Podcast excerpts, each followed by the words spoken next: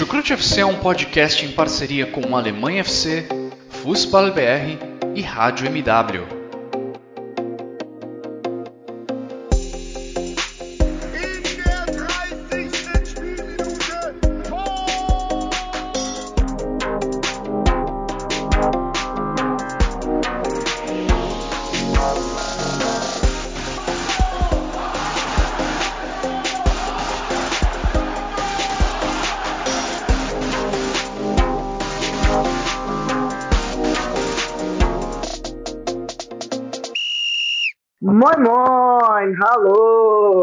Servos! Estamos mais uma vez aqui presentes no seu, no meu, no nosso maravilhoso Chucrute FC para falar aí dessa rodada da Bundesliga, a rodada 19, que contou aí com, com jogos interessantes, diria que talvez não tenha sido tão interessante quanto a rodada passada, que a gente falou aqui, né? Que tinha tido muitos gols, muitas viradas, dessa vez uma, uma rodada um pouco mais tranquila, mas com duas goleadas dos dois líderes, digamos assim, né, dos dois times que, que mais atraem a mídia do brasileiro e, por que não, a, a atenção do alemão também, né? Bayern de Munique e Borussia Dortmund é, conseguiram aí vencer seus jogos, a diferença se mantém em seis pontos, é, mas também tivemos aí nessa briga muito forte uh, por competições europeias resultados importantes e que podem fazer diferença lá no final, né? Por exemplo, o Frankfurt deixando dois pontos escapar, o Leverkusen ganhando um jogo importante voltando para a zona da Champions League, o Hoffenheim perdendo depois de oito partidas. Enfim, hoje a gente vai falar de tudo isso aqui no Chucrute FC, é, me apresentando como sempre, eu sou o Vitor Lederman, né, e estou aqui hoje com dois companheiros que vão me ajudar nessa, nessa análise da rodada. O primeiro deles já é figurinha carimbada, é o mais novo torcedor do Crystal Palace, uh, se é que vocês entenderam a referência. Claro que eu estou falando dele. Guilherme Monteiro, como estão as coisas por aí, Guilherme? Olá, Vitor, olá, ouvinte do Chucrute FC, muito bom estar de volta. É, amigos, eu não vi a torcedor do Crystal Palace, definitivamente eu não consigo ficar uma semana vendo Premier League, confesso. É, é e tô aqui de volta, né? Eu tava, tirei um pouquinho de férias, estava no Distrito Federal, é, aproveitei bastante. Acho que deve até fazer um episódio inteiro só de só sobre as minhas férias, que foram realmente uma coisa até que surpreendeu a minha expectativa pessoal. Eu não esperava fazer muitas coisas, mas acabou acontecendo. Porra! Botafogo, caralho! Um a um! Foi mal. tava no. Foi mal. Empatamos o jogo, tava na copinha na TV. Não, Não já vou até tava, a gente, tá, a gente tá, rolando, tá rolando a copinha aqui, foi mal. Uh, enfim, uh, e sobre a rodada, eu achei uma rodada bem xoxa. Uh, como você disse, só os grandes que fizeram valer o, o seu grande domínio já. algumas situações um pouco tristes, né? Lá embaixo da tabela, o Arminia, não, o Arminia perdeu pontos fortes, o Stuttgart perdeu também. O Augsburg talvez tenha sido a grande a grande surpresa, entre aspas, porque fez um bom jogo, apesar de ter empatado. Enfim, a gente vai comentar aqui um pouquinho é, sobre, sobre essa rodada 19. E desculpei pela euforia, porque o Botafogo jogando aí é, é foda. ter hora que eu vou gritar, vai ter hora que eu vou xingar, não tem jeito. já vou até aqui de antemão pedir ao nosso editor, o Guilherme Ferreira, que não corte essa parte, porque espontaneidade também é importante no chucrute, né? Claro que você ouvindo aí já sabe o que aconteceu com o Botafogo na Copinha, mas, mas vale a pena a gente mostrar aqui a nossa, a nossa espontaneidade, né? É, de vez em quando um palavrãozinho faz parte nessa hora, né? É, e, Guilherme, vou te falar uma coisa antes da gente jogar para o nosso outro participante.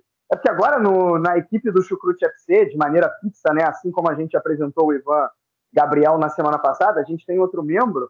É, e esse membro ele é influencer, sabia? Ele já conta aí é, com mais de 500 mil seguidores no Twitter, é, o cara que não para de falar de Bundesliga em nenhum momento, nosso querido Jimmy, o administrador, o homem por trás do perfil do Bundesliga Insider.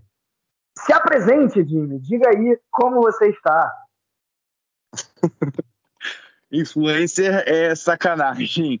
É, mas é um prazer enorme estar aqui com vocês. É, 500 mil seguidores, quem me dera, quem me dera.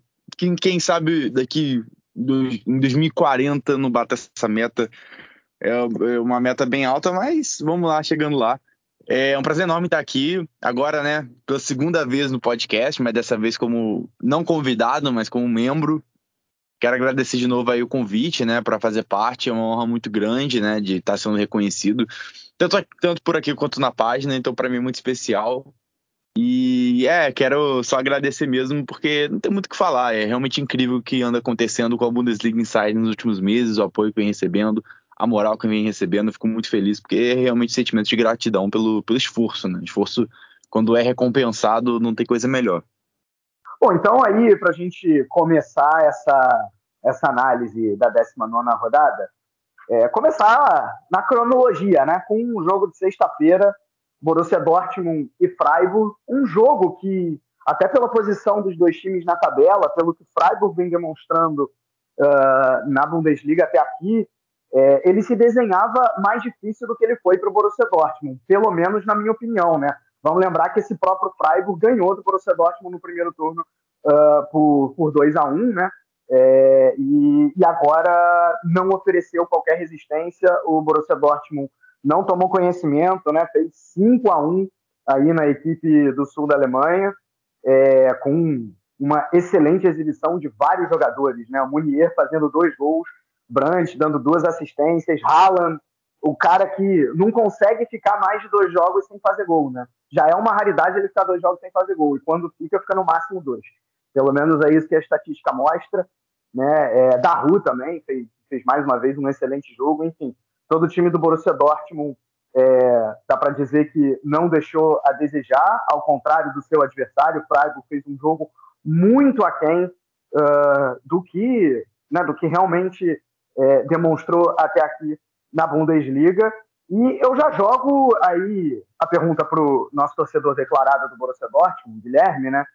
É, o que, que o Borussia Dortmund fez de diferente nessa partida para brilhar dessa maneira, né? Porque aí, já até dando a minha opinião, esse foi o melhor jogo do Borussia Dortmund para mim na temporada desde a estreia contra o Eintracht Frankfurt, né? Lá atrás, no primeiro turno. Assim, eu também concordo com você. Eu até comentei isso no Twitter, que eu também me agradou muito ver o Dortmund jogando da forma uh, que jogou. Eu acho que eu diria, acima de tudo, também uma questão, talvez nem tática, porque esse time vinha, já vinha tendo esse desempenho semelhante, talvez. Uh, mas talvez eu acho que a intensidade que a equipe imprimiu seja tenha sido diferente. Eu acho que a organização tática não, não mudou tanto. Uh, mas eu, como você disse, né, o Daru, uh, Bellingham, jogando muito bem ali para recuperar. A gente estava pressionando muito bem a, a, saída de bola do Freiburg o Freiburg não conseguia respirar dentro do jogo. Eu achei também, obviamente, a bola parada um diferencial desse jogo, até um atributo que a gente vê pouco brilhar é, nesse time do Rose, a questão da, dos escanteios, né? Saiu dois gols dessa maneira. O Meunier impressionou bastante pelas jogadas aéreas, inclusive está no meu, nos meus melhores da rodada. E foi isso, eu achei que a intensidade do time foi diferente, o time lutou, o time brigou mais. Isso foi decisivo para que o, o, Freiburg não, não conseguisse sair de trás e, e gerasse perigo ao gol do, do Kebel, apesar do Kebel ter falhado no gol do, do Freiburg. Eu, eu vou, vou na tua linha, assim, eu acho até que, que uma coisa que, não que o Borussia Dortmund fez exatamente de diferente, mas que executou melhor, né, que foi, foi a pressão em cima da defesa do Freiburg é, rapidamente ficava com a bola e massacrava realmente a, a, a saída de bola. E aí tinha é, é, conseguia conectar rápido e, e chegar no, no, ataque, onde, claro, todos os seus jogadores têm muita qualidade para fazer isso acontecer, né? Bellingham, Daru, Haaland, como a gente já citou, e agora ainda estão ganhando aí a, a companhia do, do Munier, né? É, e aí, Jimmy, me diz o seguinte, a gente falou muito bem do Borussia Dortmund, Agora, o que, que a gente tem a dizer de ruim do Freiburg, né? Porque foi uma partida muito ruim. É, então, se eu perguntei para o Guilherme o que, que o Borussia Dortmund fez de diferente é, nessa partida, eu pergunto a você o que, que o Freiburg fez de diferente. E, claro, se você quiser completar também em relação ao Borussia Dortmund, qualquer outro detalhe da partida, fica à vontade. É, o Freiburg né, vinha de uma é, vem, vem num campeonato excelente. A campanha do Freiburg é muito boa, por mais que esteja aí no sexto lugar é, chegou a emplacar ali terceiro lugar, chegou até estar tá perto do Bayern, né, em pontuação. Agora descolou bem mais. Mas, assim, é, por ser uma equipe muito aplicada, jogadores muito dedicados, entendeu? E por não ter um elenco muito profundo, é, existiam jogadores é, chave dentro desse time do Freiburg que precisavam, é, de certa forma, assumir a responsabilidade dentro das suas respectivas funções, né?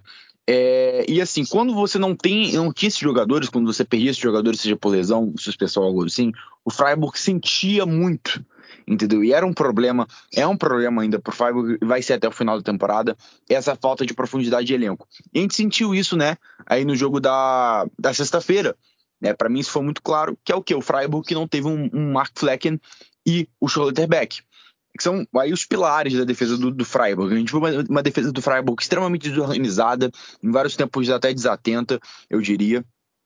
É, o Schlotterbeck ele é fundamental para essa saída de bola do, do, time, entendeu? Então, sem ele, o Freiburg não teve, não teve poder suficiente de construção, né? Já que é tão importante essa saída dele ali pelo lado esquerdo.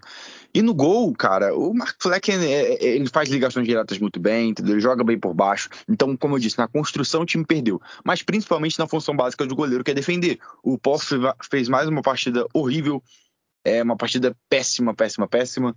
É, já vinha falando até na página do quão, do quão fraco ele vem se mostrando, assim. No outro jogo já fez uma falha grotesca agora de novo nesse jogo. É, não, não absolutamente não ajudou em nada o Freiburg. Então acho que assim, a equipe é, no todo realmente não fez uma boa atuação. Mas de boa atuação, vários times não vão fazer todos os jogos. Aí que é a importância de ter jogadores individuais para decidir. Só que o Freiburg não tinha dois dos seus talvez melhores jogadores da temporada, né? É, junto ali com o Grifo né, para poder ir para essas partidas importantíssimas. Então, acho que o que pesou mesmo foi essas duas ausências no, no time do Freiburg.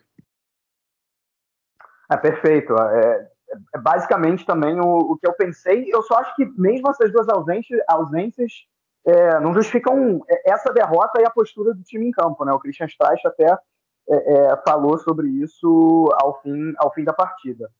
Bom, é, de dentro de campo, acho que a gente já, já conseguiu abordar bem. É, só que a gente tem que falar algo do fora de campo nessa partida, a gente não pode deixar passar. Né, que é o seguinte: mesmo quando o Borussia Dortmund ganha, mesmo quando as coisas parecem estar às mil maravilhas, o, o, o clima está bom, é, acaba acontecendo algo que é, ganha mais as páginas dos jornais alemães do que a partida em si, que é a declaração do Haaland pós-jogo. Né? É, ele basicamente falou que, quer dizer, antes disso, Uh, no meio da semana, a diretoria do Dortmund se reuniu com, com o jogador e com o seu empresário, dizendo é, que gostaria que o Haaland tomasse uma posição em relação se ele fica ou não no clube até fevereiro, para o clube se planejar, né? Para o clube basicamente se planejar para achar um substituto, é, o que eu acho completamente legítimo. É, e o Haaland falou que é, a cabeça dele está voltada para jogar futebol e quando ele é forçado a decidir o futuro dele dessa maneira, ele não pode jogar, pensar só em jogar futebol. Né? Foi isso as palavras do Haaland. Então, é, eu tenho que eu tenho que perguntar para vocês o que, que, vocês acham disso. Assim, não deixa eu, isso é um claro indicativo de que ele está mais para sair do que para ficar, o que não é surpresa para ninguém. É, infelizmente, e eu digo com muito peso no coração, é, tanto a Bundesliga quanto o Borussia Dortmund é, não são exatamente os destinos finais dos grandes jogadores, né? É, eles usam muitas vezes o clube como ponte para ir para uma, uma Premier League, para um Barcelona, para um Real Madrid. Né? Então não é surpreendente que o Haaland queira sair, isso é completamente legítimo, mas parece que agora esse indicativo ele ficou um pouco mais explícito. Né? Só que acabou evidenciando também um, um certo cabo de guerra entre o clube e o jogador. Então, é, o que, que vocês acham aí, Jimmy e Guilherme, dessa pequena treta e até como isso pode influenciar tanto o jogador quanto o time dentro de campo? Assim, eu então, acredito assim. que o Haaland vai, é um cara tem demonstrado pelo menos um profissionalismo muito grande desde que ele chegou ao Dortmund. É, mas também a gente também não consegue atestar esse grau de profissionalismo, sendo que essa situação de agora nunca havia ocorrido. Mas assim, uh, eu, eu, acredito, eu confio no Haaland, eu acho que ele não vai se desfocar é, de, de não respeitar o que o Dortmund fez e continua fazendo ainda por ele, apesar de, tal, de talvez não fosse o que ele esperava, né? ele esperava talvez algumas conquistas a mais, mas enfim, uh, ele ele não, não, demonstrou indícios de, até agora de, de desprofissionalismo, né? Então confio no cara. Eu concordo, sim. Eu nunca sou de defender Zork, Vatsky uh, e qualquer gente do corpo gerencial do Dortmund, não. Você já me conhece. Mas nesse caso eu concordo. Eles têm a, nossa temporada independente de Haaland, ela vai acontecer. 2023, 2022, 2023 vai haver e, de fato, o Dortmund precisa se planejar desde agora. Até porque vai ter a mudança de diretor esportivo, uh, o, o vai sair, vai entrar o Kell, e a gente tem que organizar a casa desde cedo para ter um planejamento para a temporada que vem um pouco mais de sucesso. Eu acredito nisso, acredito que o Haaland vai continuar respeitando a camisa do Dortmund, os torcedores do Dortmund, e, e vai fingir como se nada tivesse acontecendo por trás é, do campo da bola falando minha opinião sobre a situação toda. Eu acho que é, ela é bem complexa, assim, pode, pode parecer que não é, talvez algumas pessoas falem, ah, é mais simples, mas eu acho que é complexo. Eu sempre falo que, é, para mim, você ser um time campeão estabelecido não é o primeiro caminho fazer grandes contratações, não é, é sabe, é investir em um grande elenco, e sim acho que é você saber conduzir o elenco que você já tem, principalmente grandes estrelas, você lidar com jogadores é, é de world class é, é, muito difícil, porque o, o, ego acaba entrando em jogo. E assim, é, nesse caso do Haaland, é, eu entendo os dois lados. Assim, eu entendo completamente o lado do Haaland. É, porque, é, cara, querendo ou não, o clube com certeza está pressionando muito ele, porque do jeito que o Haaland ele é focado em jogar futebol, eu tenho certeza que ele realmente sequer tá falando sobre isso com o Borussia Dortmund, sabe? É, e assim, o Borussia Dortmund já acaba ficando de mãos atadas, e é por isso que eu também entendo o lado do Borussia Dortmund. O que acontece é que cada um quer fazer a sua função. É, o Borussia Dortmund quer, a diretoria, né, quer que é planejar para a próxima temporada, essa é a função deles, e o Haaland quer jogar futebol, que é a função dele, entendeu? Só que eu acho que entra um pouquinho até de uma ingenuidade do Haaland, porque como ele entrou nesse, nesse mundo do futebol há pouco tempo, e se a gente parar para pensar, né, ele, ele até agora não lidou com uma grande transferência, né, é, com, um, por exemplo, indo para um enorme clube europeu de, de vai injetar um dinheiro isso vai acontecer agora, né? Mas ainda não aconteceu. Eu acho que ele ainda não tem noção do nível que é de, de exigência, de cobrança é, sobre o, o das diretorias sobre os jogadores, entendeu? Das diretorias sobre agentes, entendeu? Porque esse mercado é muito competitivo, ele é muito sério, entendeu? Então, assim, acaba que o Haaland, eu acho que entra um pouco da ingenuidade dele de achar que ele pode simplesmente chegar lá e jogar futebol até o final da temporada, e daí quando tá faltando cinco jogos para acabar a Bundesliga, ele fala, não vou ficar. Entendeu? Ele acha que é simples assim. E não é. Hoje o futebol é mais do que nunca uma bolsa de valores. É, é troca, venda, é, é, e é tudo isso. É negociação o tempo inteiro. E o Borussia Dortmund precisa se se, se organizar. Então, no, no final do dia, para mim é claro que o Haaland precisa ter o espaço dele para brilhar, ele precisa ter paz para poder trabalhar. Isso é fato, isso é fato. Porém, é, ele precisa dar o braço a torcer que ele tem que entender que ele é um dos jogadores mais cobiçados do mundo hoje, talvez o mais cobiçado, porque o Mbappé está praticamente encaminhado para o Real Madrid, então ele é o cara do mercado de transferências, entendeu? Ele vale muito, muito dinheiro, muito dinheiro. Então, e tem o Minan Raiola como, como agente ainda, né? Que é outros 500. Então ele não pode simplesmente achar que ele pode jogar futebol e totalmente ignorar o futuro dele, porque o dinheiro dele, a qualidade dele, é, tudo isso chama muita atenção e o Borussia Dortmund tem que se preparar para a próxima temporada com ou sem ele. É, eu acho que vocês, assim, vocês passaram mais ou menos por essa situação da maneira correta, né? É, eu, eu só o seguinte, até para dar minha opinião, assim, não necessariamente tem um certo e um errado nessa, nessa história. Tá? É, o, o Haaland realmente acho que ele precisa de foco para jogar bem. É, e o clube, sem dúvida, precisa se planejar. Né? Vamos lembrar que o Lewandowski, quando saiu do Borussia Dortmund, anunciou bem antes também, deu tempo do Borussia Dortmund ir buscar o substituto, que naquela ocasião foi o Immobile, e não deu muito certo. Mas isso é outra história. É, então, é, é o que, que acontece? Para mim, se fosse para apontar quem está certo nessa história, quem está certo é o clube. É, pelo tempo necessário para procurar um substituto e porque eu vejo uma certa incoerência quando eu olho o staff do Haaland, né? O, o, o Jimmy até citou o, o Mino Raiola, né? É, porque assim, lá, lá a coisa de um ano atrás, é, quando, o Dortmund ainda tinha, quando o Dortmund ainda tinha contrato com o Haaland, é, o, o, pai do Haaland e o Mino Raiola passearam pela Europa inteira, basicamente negociando o jogador. Né? E aí o Borussia Dortmund chegou e disse assim, ah, é, ele vai ficar aqui, ele vai cumprir o contrato dele. E aí o Mino Raiola ainda veio a público e disse, é, o Borussia Dortmund tem uma opinião, mas não, não necessariamente quer dizer que a gente concorda. Né? Ou seja, lá atrás, quando, quando o, Mino, o Mino Raiola falava esse tipo de coisa, aí estava de boa. Aí o Haaland não, não, não, se sentia pressionado. Mas agora que o clube está tá pedindo uma, uma definição, aí o Haaland se sente pressionado. Entendeu? Eu acho que, na boa, se, ele, se, se o Haaland fala que ele não consegue se focar é, no, no futebol é, enquanto ele tem que pensar na transferência dele, acho que ele tem que trocar de empresário, né? Não é o Mino Raiola que tem que agenciar ele, porque se tem uma coisa que o Mino Raiola faz é ficar agenciando o tempo inteiro os seus jogadores. É, acho que, assim, é, é, muito do que o Jimmy falou. Acho que o, o mercado é assim e o Haaland ele tem que se preparar para isso. E nessa, cara, eu tô completamente é, do, do, lado, do lado do clube, né? Bom, é, passando a régua então aí no, no Borussia Dortmund e também no Freiburg, a gente vai para o outro grande vencedor da rodada, que é o Bayern de Munique. É o Bayern de Munique que, ainda com vários desfalques por conta da Covid e de outros motivos, é, mas também já com vários jogadores de volta, né? Neuer, Sané, é, que inclusive fez muita diferença nessa partida contra o Colônia.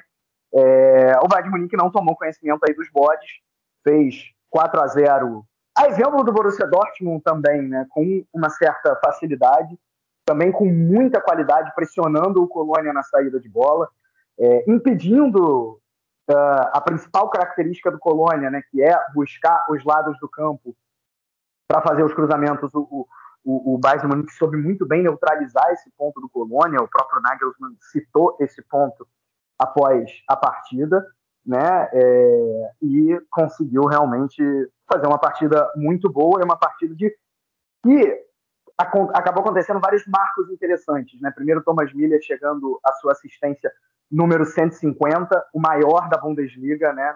Nenhum outro jogador deu mais assistências do que Thomas Miller, desde que os dados começaram a ser computados lá no início da década de 90. E o Lewandowski chegou ao seu gol número 300, né? algo incrível. Está é, tá realmente só atrás do Gerd Miller aí na lista dos artilheiros da história da Bundesliga. Fora isso, o Bayern de Munique ainda chegou ao seu jogo de número 66 na Bundesliga, marcando gols. Né? Mano também, Neuer aí, também. Mano Neuer chegou ao seu jogo 300 com a camisa do Bayern também. Opa, então, mais, mais um aí. Acho que todo jogo a gente consegue citar uns 4, 5 recordes, que, recordes ou marcos, digamos assim, que o Bayern de Munique ou algum de seus jogadores chega, né? Porque é realmente incrível o que esse time consegue fazer. E acho muito importante também que o Bayern de Munique tenha feito isso é, no sábado, né? Um dia depois do Borussia Dortmund com a vitória por 5 a 1 sobre o Freiburg, ter dito assim, ó, oh, Bayern de Munique, tô jogando a pressão pro teu lado, hein? Porque se você não vencer, é, vão, a diferença que era de 6 cai para 3 ou para 4. E o Bayern de Munique, como costuma fazer nessas horas, quando sente a pressão chegar, quando a água chega ali na garganta, o Bayern de Munique estufa o peito e diz: não, quem manda na Bundesliga sou eu. Foi isso que o Bayern de Munique fez, venceu por 4 a 0 né? É, e Jimmy, é, você viu o que, você viu aí dessa partida desse desse Bayern de Munique e Colônia?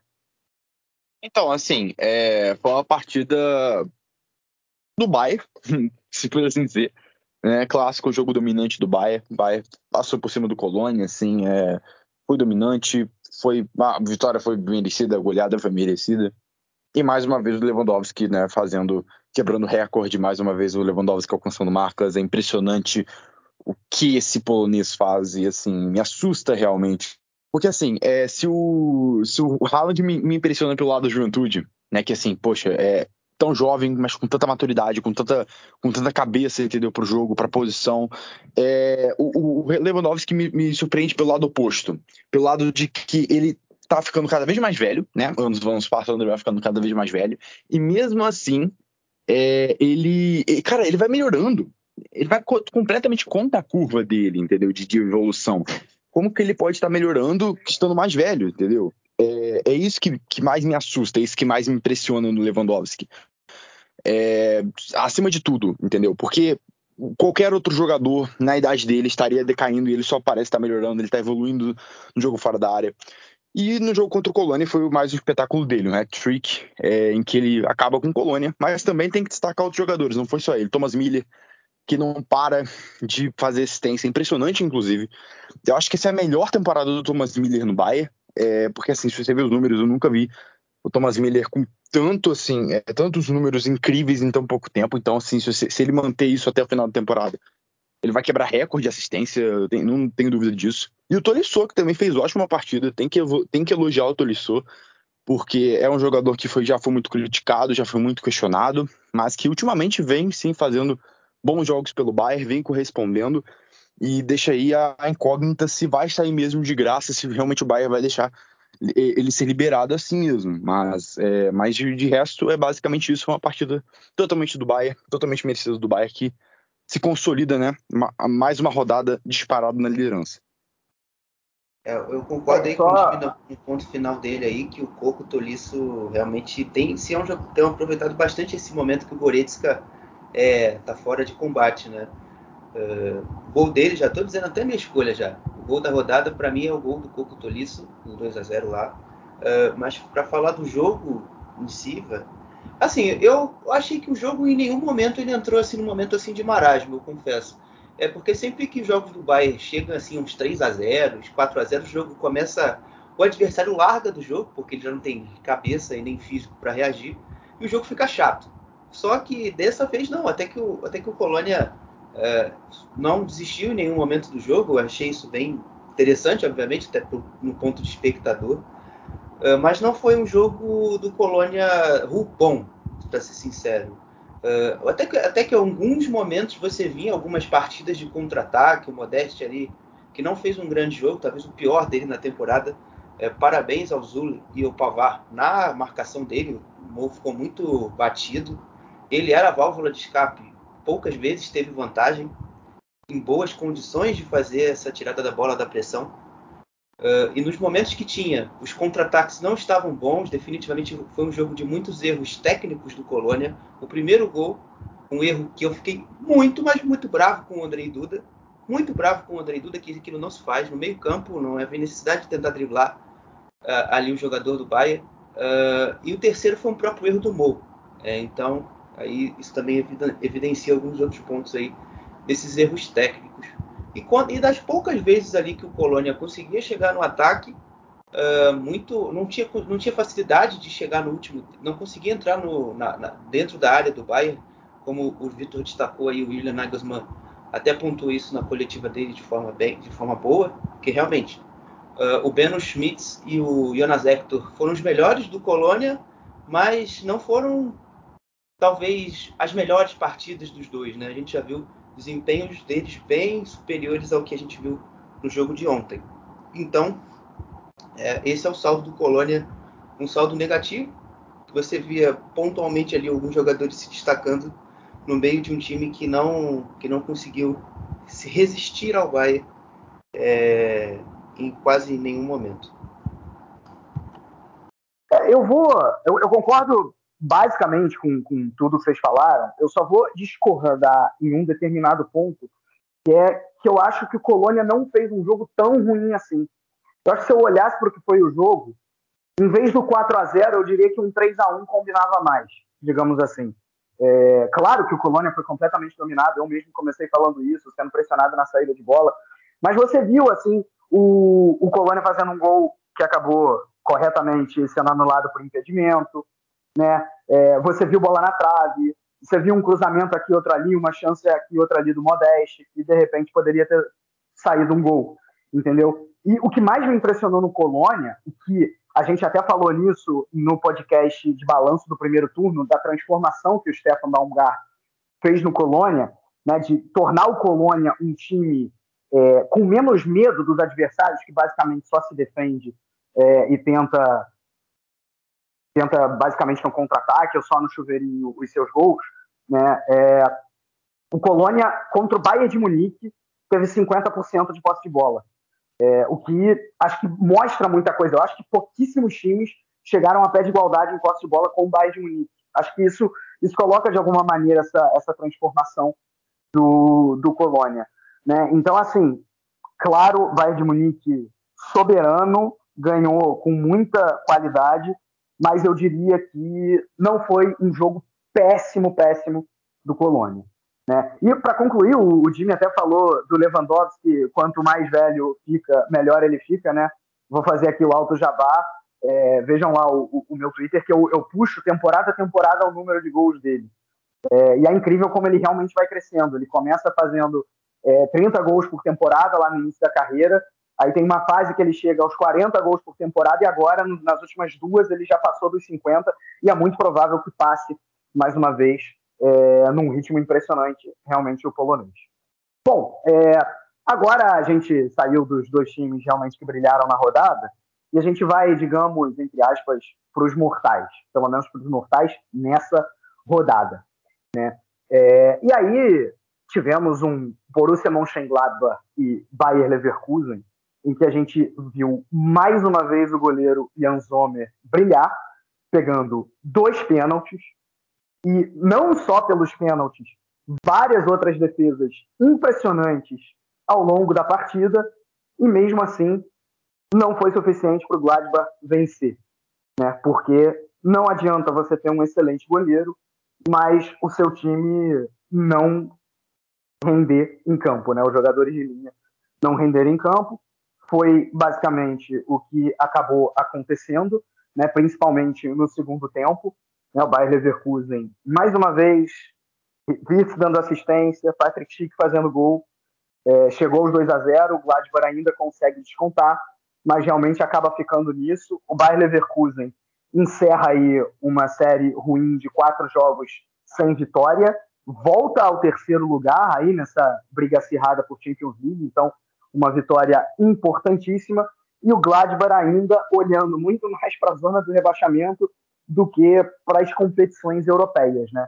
É, e já colocando o que mais me impressionou no Gladbach foi que no pós-partida o Ad Ruther pareceu satisfeito com o desempenho dos seus jogadores, disse que não está tão ruim assim. Né? É, bom, pelo menos, principalmente no segundo tempo, não foi o que eu vi em campo. Você concorda comigo, Guilherme? Eu estou viajando. Nem um pouco. Eu achei o segundo tempo ainda pior que o primeiro. É, o, o, primeiro. Eu, exatamente, é isso. Não, você concorda comigo? Não, sim, o que eu disse, eu concordo com você. Ah, ok. É, eu perguntei assim, você concorda comigo? Aí você falou, nem um pouco. Ué, tá bom, tudo não, bem. tipo, não, eu, eu, eu, disse, eu disse concordo com você. Enfim, é, ah, okay. é, é, que assim, o, o, primeiro tempo, principalmente o início dele, eu achei o Gladbach muito mal. O time tentava pressionar lá na frente, só que essa pressão não funcionava. O Leverkusen conseguia é, sair, tirar a bola da pressão usando muito os lados do campo, né? O Baker aparecendo muito pela esquerda, o Demirbay também ali no meio campo. Inclusive, eu acho que tem uma posição que eu gosto de ver o Demirbay jogando é nessa quando ele tem mais responsabilidade ali é, para a saída de bola. Eu acho que ele deixa a saída de bola do Leverkusen muito mais qualificada. E se ele pudesse jogar com Arangues, então é um festival é, de, boas, de boas jogadas de, iniciadas. Enfim. Uh, e aí, rodando a bola rápido, chegando ao lado oposto, com o Frimpong aparecendo muito no, no, no jogo. Uh, isso não gerou algum grandes lances de perigo, apesar disso, mas fez com que o Leverkusen tivesse pelo menos um, um domínio territorial é, interessante. Com o decorrer do primeiro tempo, acho que a marcação um pouco mais baixa do Gladbach deu um pouco mais de, efeito. O Leverkusen não tinha tanto mais espaço e o, e o Gladbach conseguia ter o contra-ataque. Né? O Embolo era uma peça importante nisso, prendendo a bola é, brigando muito com o Tá e com o Encap é, e conseguindo ali dar alguma bola para o Neuhaus, uh, para o Stindl, que fez um jogo horroroso, uma temporada horrorosa ele vem fazendo. Uh, mas o Gladbach também não, não fez grande coisa. Então o primeiro tempo ficou equilibrado, mas com um pouquinho mais de vantagem para o Leverkusen e um jogo sem muitos lances de perigo. Um jogo bem modorrento em alguns momentos. Uh, já no segundo tempo, muito pelo contrário, né? A gente viu um lance de pênalti rápido, defesa rápida e o gol no lance seguinte. E saiu o, o gol do Robert Andres, que virou do nada amigo do gol, graças a Deus, né? Que ele era um amigo do tornozelo dos adversários. Uh, e, e aí o, o, Leverkusen já tinha muita mais super, superioridade e fez um segundo tempo mais no contra-ataque, mais um contra-ataque perigoso na maioria das vezes, apesar do Zoma ter feito grande atuação. É, eu gostei no final, do, no final do, do, jogo muito mais do Leverkusen do que do Gladbach. Gladbach ficou tipo no jogo contra o Frankfurt, tentando lançar a bola para a área, a moda Bangu e não chegou a lugar nenhum. É, acho que o que mais revela essa questão do, dos contra-ataques do Leverkusen no segundo tempo é que o grande momento do Leverkusen e das defesas do Sommer, e aí só fazendo um parênteses, além dos dois pênaltis pegados, foram 12 defesas do Sommer ao longo da partida, 10 delas dentro da área. Né? É realmente impressionante. É, e aí foi, é, é, elas ocorreram justamente nesses momentos de contra-ataque muito mais no segundo tempo do que, do que no primeiro. Então acho que mostra é, bem esse, é, esse aproveitamento bom do, do Bayer Leverkusen nos contra-ataques. Né? Pelo menos aproveitamento de criar chances claras de gol, não necessariamente de fazer o gol, porque isso só aconteceu em dois lances, e justamente em dois lances de bola parada, é, é, do que é, é, do que enfim aproveitou melhor as chances de criar o contra-ataque, aproveitou melhor os contra-ataques do que, do que as chances em si, né? Isso que eu quis dizer. É, bom, e Jimmy, o que, que, você vê aí? Onde que esse Gladbach pode melhorar? O que está acontecendo aí com, com, esse, com esse Gladbach? E também o que, que o Leverkusen fez de certo, além aí do que, do que o Guilherme já disse? É, assim, se, se o Ad Ruther ficou satisfeito com o jogo, ele. Meu Deus do céu, hein? Tá maluco. Acho que preciso comprar um par de óculos para ele, porque para mim a partida do Gladbach foi horrível. Achei muito fraca, muito fraca. Nem precisa você fazer uma análise tão profunda no jogo. É, óbvio que você não pode se embasar só em estatísticas, mas a, a, estatística, no momento que você vê uma estatística que um time tem 1.13 expected goals, que é o Gladbach, e o outro 6.22, que é o, o, o, Leverkusen, acho que você já dá para ver muito bem o que foi o jogo, né? Porque se seguisse a métrica do expected goals, o Leverkusen deveria ter feito 7 a 1 no Gladbach. Então, assim, é, é, é um negócio que, que, que, é muito claro o quão importante foi o Sommer. Aí, é, é isso que mostra para mim o quão fantástico foi a partida do Sommer.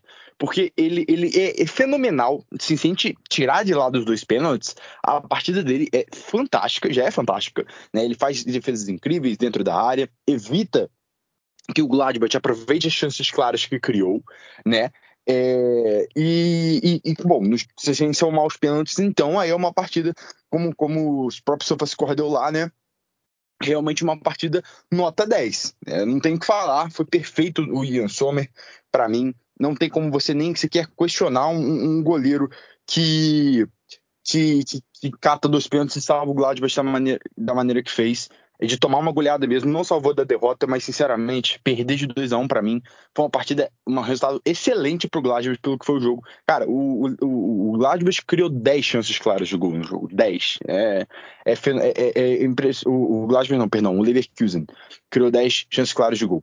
E assim, é, a temporada do Gladbach para mim tá acabada. Para mim não tem, não tem para onde olhar, não tem para onde ir. É realmente salvar do rebaixamento. É isso, que... a zona de rebaixamento tá pertinho, hein? Toma cuidado. Não, então. Então, exatamente. É, para mim, é aí, eu digo que não tem para onde ir para cima, porque para baixo tem. Ah, e é ali que tem que se preocupar. É ali que tem que se preocupar. Porque o Gladbach tem chances reais de cair. Tem, tem, tem uma possibilidade considerável de ser rebaixado, se você parar para pensar na inconstância do time ultimamente, né? E, e assim, e é aí que entra a questão. A gente tá falando tanto do Haaland, né? De, de, da ingenuidade do Haaland, que acha que hoje o esporte, o futebol é só para divertimento. Até que era nos anos 50, 60, 70, mas hoje os jogadores são produtos, né? Tanto em questão de marketing quanto em questão de transferência, são produtos. E, e, é, e, você vende e compra produtos, entendeu? E o Haaland é um produto, tanto é quanto o Ginter um produto. E por mais que o Ginter é, tenha tido ali momentos ruins na temporada, por mais que o Ginter tenha tido é, é, é fissuras fora de campo, né? É, ainda é um jogador fundamental para o Gladbach, ainda é um jogador, um, um, zagueiro de altíssimo nível na Europa, e ainda um, eu particularmente adoro o Ginter, adoro o futebol do Ginter, e é um capitão do Gladbach. Então, no momento que você coloca no, no banco para poder forçar uma transferência, acho que você está abdicando de um jogador que é muito importante e que é um, é, é um luxo que você não pode correr. Ah, mas eu quero vender para lucrar alguma coisa. Vale a pena você vender o Ginter por uns 5 milhões, 8 milhões de euros é, e, e, deixar sua defesa ainda mais desprotegida? Eu fico assim pensando, ok, é, é, é, eu entendo toda a questão financeira, mas é, é para mim é impensável, entendeu? Para mim é impensável. Gladbach não é hora de correr luxos, é, não é hora de, de, de, de, se, se expor a riscos tão desnecessários, porque a zona de abaixamento está chamando. É, hoje é um time extremamente desestruturado, é um time desatento, é um time sem mental, sem concentração, que muitas vezes depende do seu goleiro para se salvar realmente, como várias vezes isso aconteceu. Aconteceu contra o próprio Bayern. Por mais que o jogo do Gladbach tenha sido bom, o Sommer foi fundamental mais uma vez e sempre, sempre, sempre vencendo com a camisa do Gladbach. Mas para mim a temporada é pífia. Gladbach foi o pior time da Bundesliga em questão de expectativa e realidade e vai continuar sendo, porque para mim não tem salvação. Eu não vejo. Vai precisar de uma mudança muito drástica de mentalidade para esse time retornar é, ao alto nível. E, é, a palavra é essa, mentalidade porque não é questão de qualidade, não, de futebol tudo mais, porque para mim tudo começa pela forma que o time tá encarando os jogos. É, acho que o Jimmy tocou num ponto aí que eu queria comentar um pouco, que era a estreia do Friedrich. Eu confesso que não achei, assim, também não foi nota 10, mas também não foi nota 2. Eu, eu achei um meio termo, eu achei que ele foi 6. Ele, apesar de ter participado ali do, do segundo gol de forma negativa, né? Uh, eu acredito que ele fez alguns bons cortes, deu algumas interceptações boas. Eu único, acho que talvez o nome mais problemático da defesa do Gladbach na partida em, em questão foi ali o Luca Netz, é, perdendo muitos confrontos ali em relação ao Frimpong. Frimpong brincou ali com ele na, na marcação. Então, acho que se teve um ponto negativo na defesa do Gladbach, tenha sido o, o camisa 20 dos Potros. Uh, o resto está tudo tranquilo. E sobre esse caso Guinter, eu, eu, eu acredito que também evidencia o Mark Zabel, uh, porque o Mark Zabel, desde a temporada passada, ele tem pecado nessas questões um pouco, um pouco não, né? Muito importante para o Gladbach. A gente viu a questão do Marco Rose, né? Do anúncio dele, o quanto isso fez mal para a equipe do Gladbach enquanto é, estrutura de, de mentalidade, enfim. O time meio que largou a temporada durante boa parte dela. E agora o Gladbach está nesse, nesse marasmo novamente, parece um, barco à deriva. O Ad Ruther, apesar das declarações dele é, até serem estranhas, nesse, como nessa desse jogo, também já não me parece ser capaz de dar um, algo diferente para esse Gladbach. É, e que eu fico até de certa forma triste, porque é um treinador que apresentou algum grau de solução quando os problemas no Eintracht Frankfurt vieram. É, talvez ele sinta falta de um Kostic no Gladbach, talvez.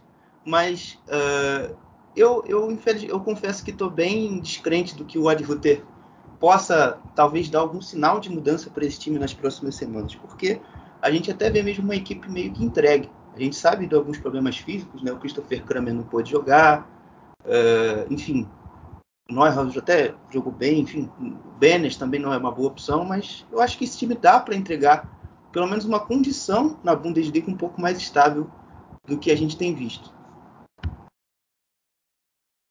É, eu acho que depois desse depoimento de Guilherme Monteiro e do Jimmy, Ivan Gabriel desligou o podcast Chucrute FC, porque não aguenta mais ouvir a gente falar mal do Calipa. Foi mal, Ivan. Não tem jeito. É, Ivan, eu sei que você tá ouvindo, hein, Ivan. Forte abraço, fica magoado, não. Mas, enfim, é... só, só, sobre essa, essa questão do Ginter, é, para completar realmente, o, a análise muito boa de vocês. É, eu, eu, acho assim, eu acho que a partir do momento que venha uma proposta agora de que seja 8 milhões de euros, 10 milhões de euros pelo Inter, eu, eu me desfaria dele porque daqui a seis meses ele está indo embora. Entendeu? É, até porque o, o Ginter tem um substituto que é o Friedrich, que tem potencial para ser. para chegar no nível, vai. É, o problema qual é? O problema é deixar o Ginter de fora uh, quando ele ainda está incorporado ao elenco, quando essa proposta de 8 milhões de euros ainda não veio. Né? Aí, aí sim é um desperdício de talento. Aí, aí é um grande problema que eu acho que realmente o Ad Ruther tem que pensar para as próximas rodadas.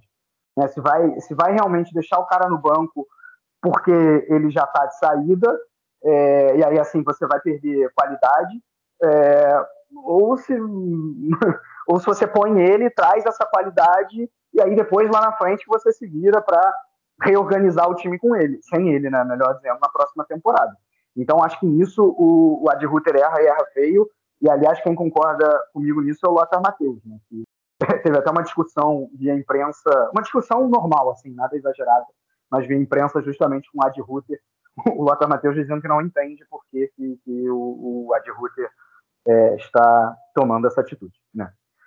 Bom, e saindo de um time que está mal, que é o Gladbach, para dois times que estão muito bem, né, União Berlim e Hoffenheim, tivemos aí uma boa partida, né, uma partida que já prometia, porque você estava falando do União Berlim, tem uma única derrota nos últimos 25 jogos, essa derrota para o Bayern de Munique, contra o Hoffenheim, é, que não perdia há oito jogos, é, e acho que ela, essa partida entregou o que ela esperava, o que ela, o que ela esperava, né? O que se esperava dela, melhor dizendo.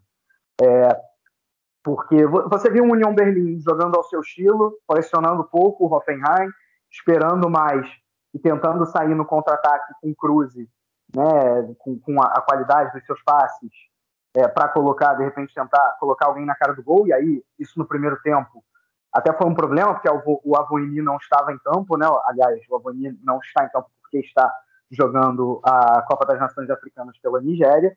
É, o Hoffenheim até abre o placar né, é, nesse contexto. Pebu, mais uma vez, aparecendo bem na partida. Né, chegando a, até de maneira diferente em relação às últimas. Se nas últimas ele foi aquele cara centralizado, dessa a gente viu ele caindo um pouco mais pelo lado direito, usando muita velocidade para poder é, é, cruzar e tentar achar alguém para completar. No caso, quem completou foi justamente um jogador do Union Berlim que acabou fazendo gol contra, né? É, e abriu o placar, mas o Union Berlim se recupera. Acho que melhora muito depois com a entrada do Geraldo Becker, porque aí o dinamismo que o Avoini costuma dar e que o, o, o União Berlim estava carente nessa partida, o Becker conseguiu completar e o União Berlim vira o jogo. Né? Um jogo que a vitória foi justa, mas que poderia ter pendido para qualquer um dos lados. Né? Como eu falei, um jogo bom, que entregam o União Berlim na quinta posição e o Hoffenheim na quarta é, posição. Acho que isso diz muito sobre ambos. Como eu já falei demais sobre essa partida, obviamente que eu jogo para vocês, começando pelo Dini. É, o que, que você vê aí dessas duas equipes e dessa partida em específico? Então, é, como você falou muito bem, né, Vitor? Partida entre dois times que vem de, bem demais no campeonato. É, até, eu diria até que surpresas, né? Não é surpresa no sentido de, nossa senhora, não esperava nada perto disso. Porque eu esperava que sim, Hoffenheim e Union Berlim fossem fazer boas campanhas. Mas é surpreendente o nível de, de enfrentamento que eles estão fazendo. Poxa, é, ali é grande chance de ir para Champions, chances muito grandes mesmo. E isso era algo que você não, não esperava, né, ao início da temporada. E é isso, foi uma partida muito equilibrada, eu diria. Acho que foi muito equilibrada. Qualquer time que vencesse é, estaria é, justo. Eu acho que não teria nenhum absurdo. Eu acho que até o, o, o empate seria o resultado mais justo, né? Mas, de um Hoffenheim que vinha numa sequência impressionante, invicta, né? É, e de um Union Berlim que vem cada vez mais estabelecendo, é impressionante. Eu até fiz o post lá, né, é, sobre o crescimento do Union Berlim. Cada temporada é melhor que a outra, quando você vem em posição de tabela. É um time de meio de tabela da Bundesliga 2 que vira agora um time brigando pela Champions da Bundesliga, é, sem grandes investimentos, sem um elenco farto, sem até uma, uma tradição para quem acredita que camisa pesa, né? Por mais que eu não acredite muito nisso. É, é e muito por causa da torcida, né? Sendo embalado pela torcida, e mais uma vez ela fez diferença, né? É, mais uma vez, é... porque eu sempre digo, né? Acho que o Union é, talvez é o time que mais dependa da sua torcida no, no, na Bundesliga, porque eu acho que é um time que vem da torcida, entendeu? O time que nasce dela. Então, assim, para mim é, é muito claro a relação que existe ali.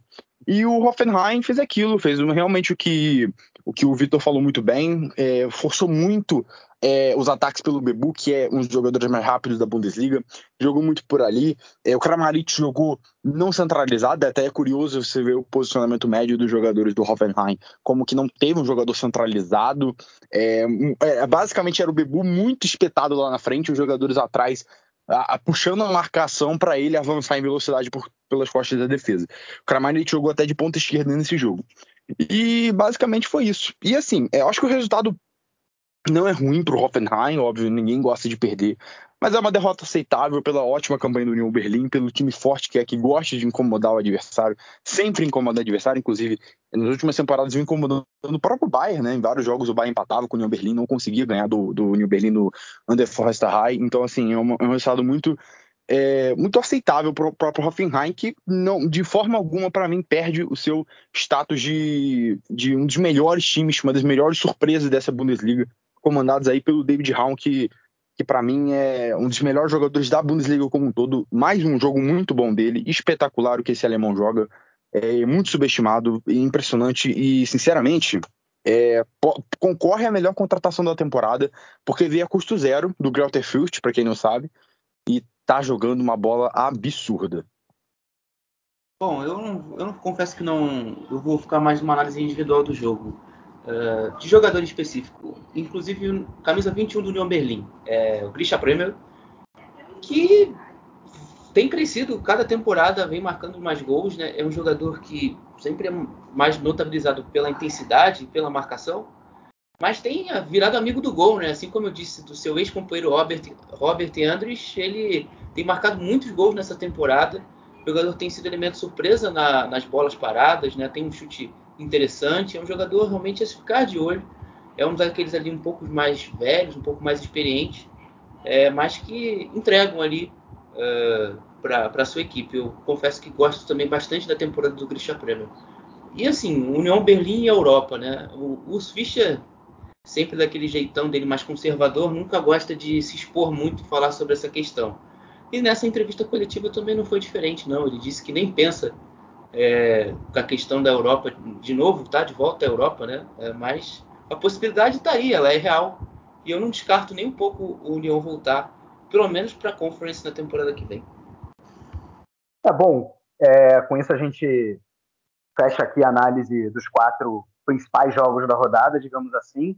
É, falando então aqui rapidamente sobre os outros jogos, que obviamente a gente não deixa de falar, a gente fala de todos os times.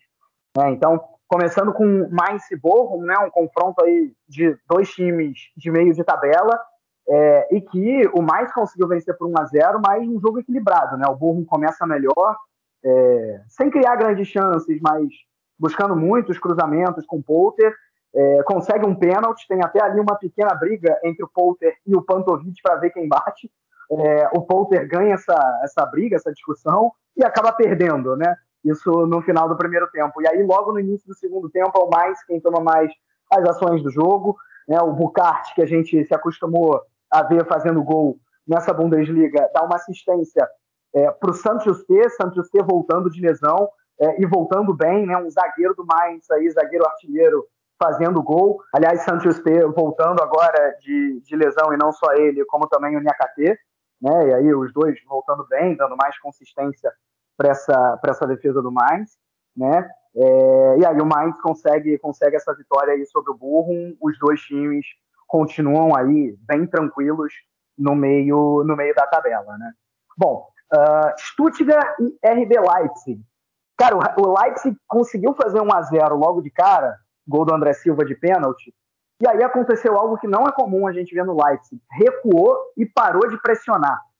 É, depois do jogo, o Tedesco até falou que isso não foi uma indicação técnica, que realmente o Stuttgart teve o mérito de empurrar o Leipzig para o seu campo de defesa.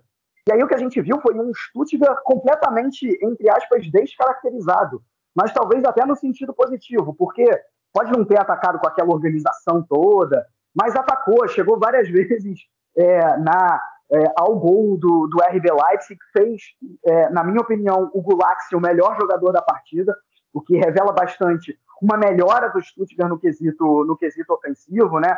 É, tudo bem que a maioria do, das chances que o Stuttgart criou, isso revela um pouco de uma certa desorganização ofensiva, foi no chuveirinho e em chutes de fora da área, mas mesmo assim, em algumas chances poderia ter empatado a partida, poderia até ter virado, né? não empatou, e aí lá no segundo tempo o Encucu, sempre ele, num, num contra-ataque fulminante, com toda a técnica, fez 2 a 0 e, e, acabou fechando o caixão aí dos, dos crocodilos, né? É, mas de todo jeito, há que se dizer que pelo menos nos últimos dois jogos, teve uma pequena evolução aí do Stuttgart, principalmente nesse.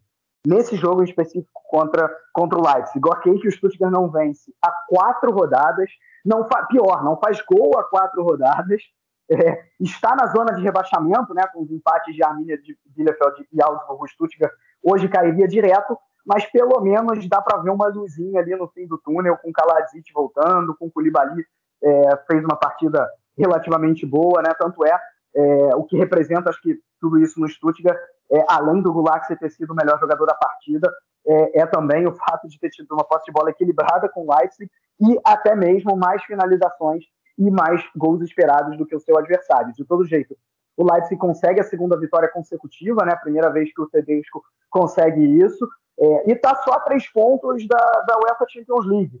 Depois de um primeiro turno completamente capengante né, do Leipzig, eu acho que pela qualidade do elenco e por toda essa irregularidade aí de vários times que estão brigando por Champions League, eu acho que no final o Leipzig vai acabar conseguindo a vaga. Bom, e indo para o primeiro Keller Duel da rodada, né? ou seja, o duelo, ao pé da letra seria o duelo do porão. Né? Acho que o jeito que a gente chama no Brasil seria o duelo dos desesperados. Wolfsburg e Hertha Berlim. Bom, dois times que eram para estar tá brigando pelo menos por Liga Europa, que estão brigando contra o rebaixamento, acabaram tendo um resultado é, que diz muito sobre as duas equipes na temporada. Não só um empate, que não ajuda nenhum dos dois, como um empate em 0 a 0 né? Muito lamentável. Eu diria até que não foi um jogo péssimo. O Wolfsburg começou a toda, poderia ter aberto o placar em, no mínimo, três cruzamentos que o Roussillon uh, deu na cara para os atacantes do Wolfsburg. Uma hora o Weckert, outra hora o Val Schmidt. Né? Então, assim, poderia ter tranquilamente aberto o placar. Não abriu, o Hertha até melhorou um pouco no segundo tempo, é, igualou as coisas, mas longe realmente de ser um jogo excelente. Né? Acho que esse, esse 0 a 0 diz muito do, do, que fazem as duas equipes na Bundesliga. E já hoje, no domingo, o Eintracht Frankfurt, sem Kostic e sem Trapp, enfrentou o Augsburg já com o Ricardo Pepe como titular. E aí, os dois times sentiram essas mudanças. O Frankfurt, que até viu é, mais uma vez o seu trio de ataque brilhar, né? o, o gol ele sai justamente numa jogada em que o Lindstrom rouba, rouba a bola, lança o Borré e o Borré dá assistência pro, é, pro, pro Camada. É, então teve esse ponto positivo. Só que por outro lado faltou também no Frankfurt aquela profundidade, aquela incisividade, aquela qualidade que o Kostic dá na ala esquerda. Isso claramente fez falta para o Frankfurt, é, que acabou só, entre aspas, empatando em 1 a 1 com o Augsburg. Por que, que eu digo só? Porque eu já falei isso aqui algumas vezes, para mim o Augsburg em desempenho até essa partida era o segundo pior time da Bundesliga, só à frente do Greuther Fürth. Né? Nessa partida não, nessa partida foi melhor, justamente influenciado pela entrada do Ricardo Pepe, né? o Augsburg é, que uh, até começou pior, mas depois foi igualando as coisas e o empate ele foi completamente justo, né? é, pelo menos na, na, minha opinião. Então, é, é, bom ver pelo menos o Augsburg evoluindo depois de muitas partidas ruins. Aliás, eu até é, concordo com o Guilherme, que disse no Twitter dele, essa foi a melhor partida do Augsburg desde aquela partida contra o Bayern de Munique, em que venceu por, por 2 a 1 né? E para fechar sobre essa partida, não só o Kostic fez falta, como o próprio Trapp, porque o, o goleiro reserva do Frankfurt falhou no gol do, do Augsburg, né? Não tem nem como, como negar isso. Aí o Hamas acabou falhando. É, bom, apesar de depois ter feito uma boa defesa, uh, isso, isso há que se dizer. O Alves poderia ter, ter até virado a partida, apesar de que o Lindstrom também perdeu duas chances claras de gol, o que poderia também ter dado a vitória para o Frankfurt. Por isso que eu digo que no final, um a um, pelo que foi a partida, ficou de bom tamanho para as duas equipes. Né? E para fechar, o outro Keller Duel, o outro duelo dos desesperados, Arminia Bielefeld e Greuther Fürth, é, acabou empatado em 2 a 2 é, Nunca achei que eu iria dizer isso nessa Bundesliga, mas o Greuther tem apenas uma derrota nos últimos cinco jogos.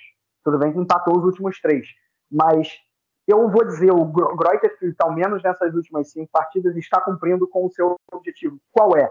Não é mais ficar na primeira divisão, isso já era pela matemática.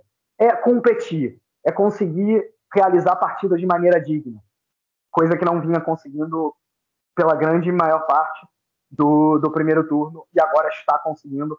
Fez isso contra o Arminia, que se lamenta por ter só empatado em 2 a 2 é, mas que porque estava jogando com lanterna, né? E se tivesse ganho, sairia da zona de rebaixamento, mas mesmo o pontinho foi suficiente para tirar da zona de rebaixamento direta, né? Hoje o Arminia Bielefeld está aí na, na zona do playoff, então até um, um, um 2 a 2 aí que é, não ajuda muito as duas equipes, mas também não foi completamente péssimo para ambas. Guilherme, Jimmy, algum comentário aí sobre essas partidas?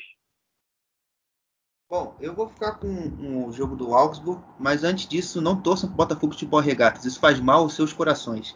Bicho, são 16 de janeiro de 2022. Eu já estava sofrendo pela terceira vez nessa semana, caso de disputa de pênaltis. Bicho, esse time é muito competente, mas enfim. Agora vamos falar de coisa séria.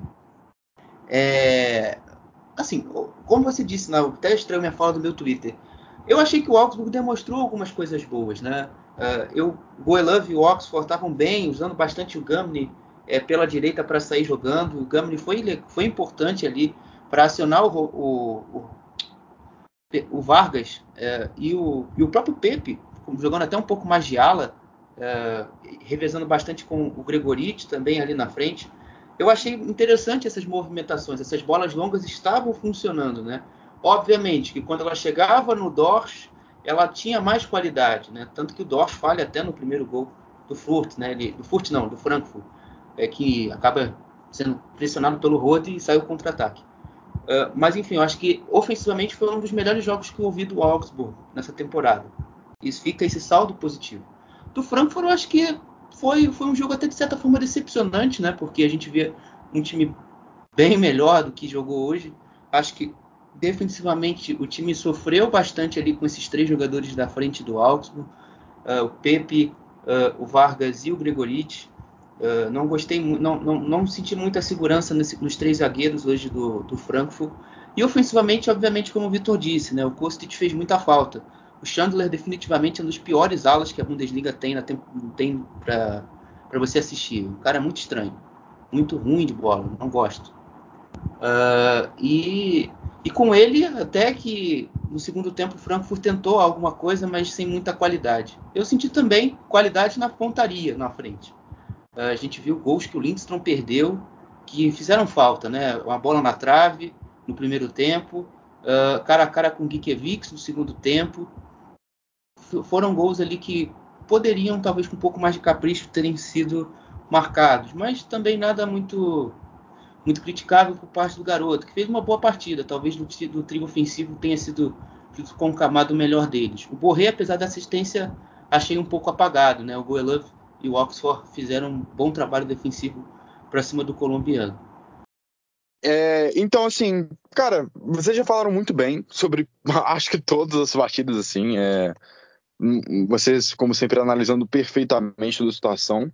Só realmente destacar aí o RB Leipzig bem, bem brevemente, porque eu acho que realmente Vitor falou perfeitamente, a partida do Glass foi fantástica, mas como um todo, acho que o RB Leipzig está mostrando bons frutos e está animando. É, eu acho que vai acabar assim conseguindo a vaga na Champions. Eu acho que tem tudo para conseguir, porque tem um elenco forte para competir no restante da temporada. É, tem jogadores que estão aí brilhando demais. Guardiol tá desfilando futebol. É, você tem o, um Goku que. Não vou perder tempo falando do Goku, né? Acho que já falei demais dele. E você tem o Gulasso que tá se recuperando também, né? Porque teve uma primeira parte da temporada muito inconstante. Então, assim, Tedesco tá chegando aí mostrando que realmente está conseguindo dar ao RB Leipzig, pelo menos por enquanto, algum ar de esperança, né? De, de, de visão à frente do, do, da, do resto da temporada, né? Porque essa vaga na, na Champions é fundamental para o RB Leipzig é, por todo o projeto da RB, por tudo que o RB Leipzig já se estabeleceu, já se estabeleceu como a terceira, talvez até segunda força da Alemanha, né? Se você pensar nos últimos anos que o Borussia Dortmund a RB Leipzig teve momentos de mais brilho que o próprio Dortmund, né, na Bundesliga. Então, assim, seria realmente um desastre ficar de fora da Champions League e cada vez mais fica claro que a decisão de demitir o Jess Marsh foi mais do que acertada. Com isso, então, encerramos aqui essa, essa análise dos nove jogos da, da rodada da Bundesliga. E agora, para falar da segunda divisão, que finalmente voltou, claro, com ele, o Mr. Zweite Liga, Thiago Barbosa. Olá pessoal do Chucrute FC, que está falando aqui é o Thiago Barbosa do Bundesliga 2. Falar o que aconteceu nessa 19 rodada da Zweite Liga, com o Hamburgo empatando na rodada com o Dinamo Dresden, o Werder Bremen vencendo bem o Fortuna Düsseldorf, o São Paulo fazendo a partida eletrizante diante do Big Auer, o Darmstadt empatando com o Karlsruhe, o Schalke 04 empatando com o Rosen Kiel com o retorno de Terode e o Heidenheim vencendo o Ingolstadt que o colocou na terceira colocação da Liga. Vamos lá o que aconteceu nessa 19 rodada da Liga. Nos jogos de sexta-feira, o Dinamo Dresden recebeu o Hamburgo e ficou no empate em 1 a 1. Já o outro jogo aconteceu na sexta-feira, o Hansa Rostock recebeu o Hannover 96 e foi derrotado por 1 a 0. Já nos jogos de sábado, o Nuremberg recebeu o Paderborn e foi derrotado por 2 a 1. O São Paulo recebeu o Ex-Big e ficou no empate em 2 a 2. O Werder Bremen recebeu o Fortuna Düsseldorf e venceu por 3 a 0. O Darmstadt recebeu o Karlsruhe e ficou no empate em 2 a 2. Já nos jogos de domingo, o Heidenheim recebeu o Ingolstadt e venceu pelo placar de 2 a 1. O Sandhausen recebeu o Regensburg e foi derrotado por 3 a 0. E já o Schalke 04 recebeu o Rosenkiel e ficou no empate em 1 a 1. A classificação atual está assim: o São Paulo na liderança com 37 pontos, seguido do Darmstadt com 36 pontos, seguido do terceiro colocado Heidenheim com 33 pontos. Já na zona de rebaixamento, o Sandhausen é 16 colocado com 17 pontos, seguido do Ex-Big com 15 pontos e o último colocado, o Ingolstadt, com 10 pontos. Esse foi o melhor que aconteceu nessa 19 rodada da Zweite Liga. Um grande abraço a todos e até a próxima. Obrigado, Thiago. Lembrando que o futebol feminino ainda está de recesso, né? Só volta em fevereiro. Então, claro que a gente vai passar agora para os nossos três destaques da rodada. Começando aí, Jimmy, manda aí teus três destaques da rodada, da, três destaques da rodada. Não vamos assassinar o português é, e também o golaço da rodada. Sim, três destaques, é, dois deles são bem óbvios, né? É, primeiro o Lewandowski, não, não tem nem muito o que falar, não tem muito que perder tempo sobre isso. O segundo deles é, para mim, né, o Gulassi. Eu acho que eu vou colocar o Gulassi aí, né? Eu acho que ele, que ele merece pelo, pela excelente partida que ele fez é, contra o Stuttgart. E o terceiro destaque é outro óbvio também, que é o Ian Sommer, né? Que, que fez uma partida mais do que espetacular é, contra o contra o Leverkusen, né? Salvou aí de uma do que eu disse mais cedo, seria uma goleada. É, e já aproveitando para poder falar meu gol da rodada, eu vou colocar também o do Tolisso, que para mim foi um golaço de placa, lindo demais, então para mim esse é o destaque. Boa, Guilherme, manda aí teus votos. Zoma, Lewandowski e Meunier. Meu gol da rodada, Coco Tolisso. Boa, perfeito. Bom, eu fiquei exatamente com os mesmos jogadores do Guilherme. Né? Também Zoma, Lewandowski e Meunier. Acho que Meunier sendo escolhido como destaque da rodada é sinal dos tempos, né? É que realmente alguma coisa está mudando. Eu já até cobrei o Xará. Ele vai ser a capa desse episódio. Aquilo ali, o gol do Meunier, pelo amor ser. de Deus, isso aí tem que soltar fogos, fazer, fazer um churrasco, tá um dia bonito aqui no Rio de Janeiro. Bota uma cerveja pra gelar, galera. Pô, que isso, não tem como. Eu ia, pois é. Eu Bom, meu relato da rodada, um eu fiquei gol... Oi? Não, eu ia pôr o Munir também, mas eu quis diferenciar um pouco, né? Senão ia ficar idêntico. Aí eu troquei e coloquei o Gulasso, que também merecia.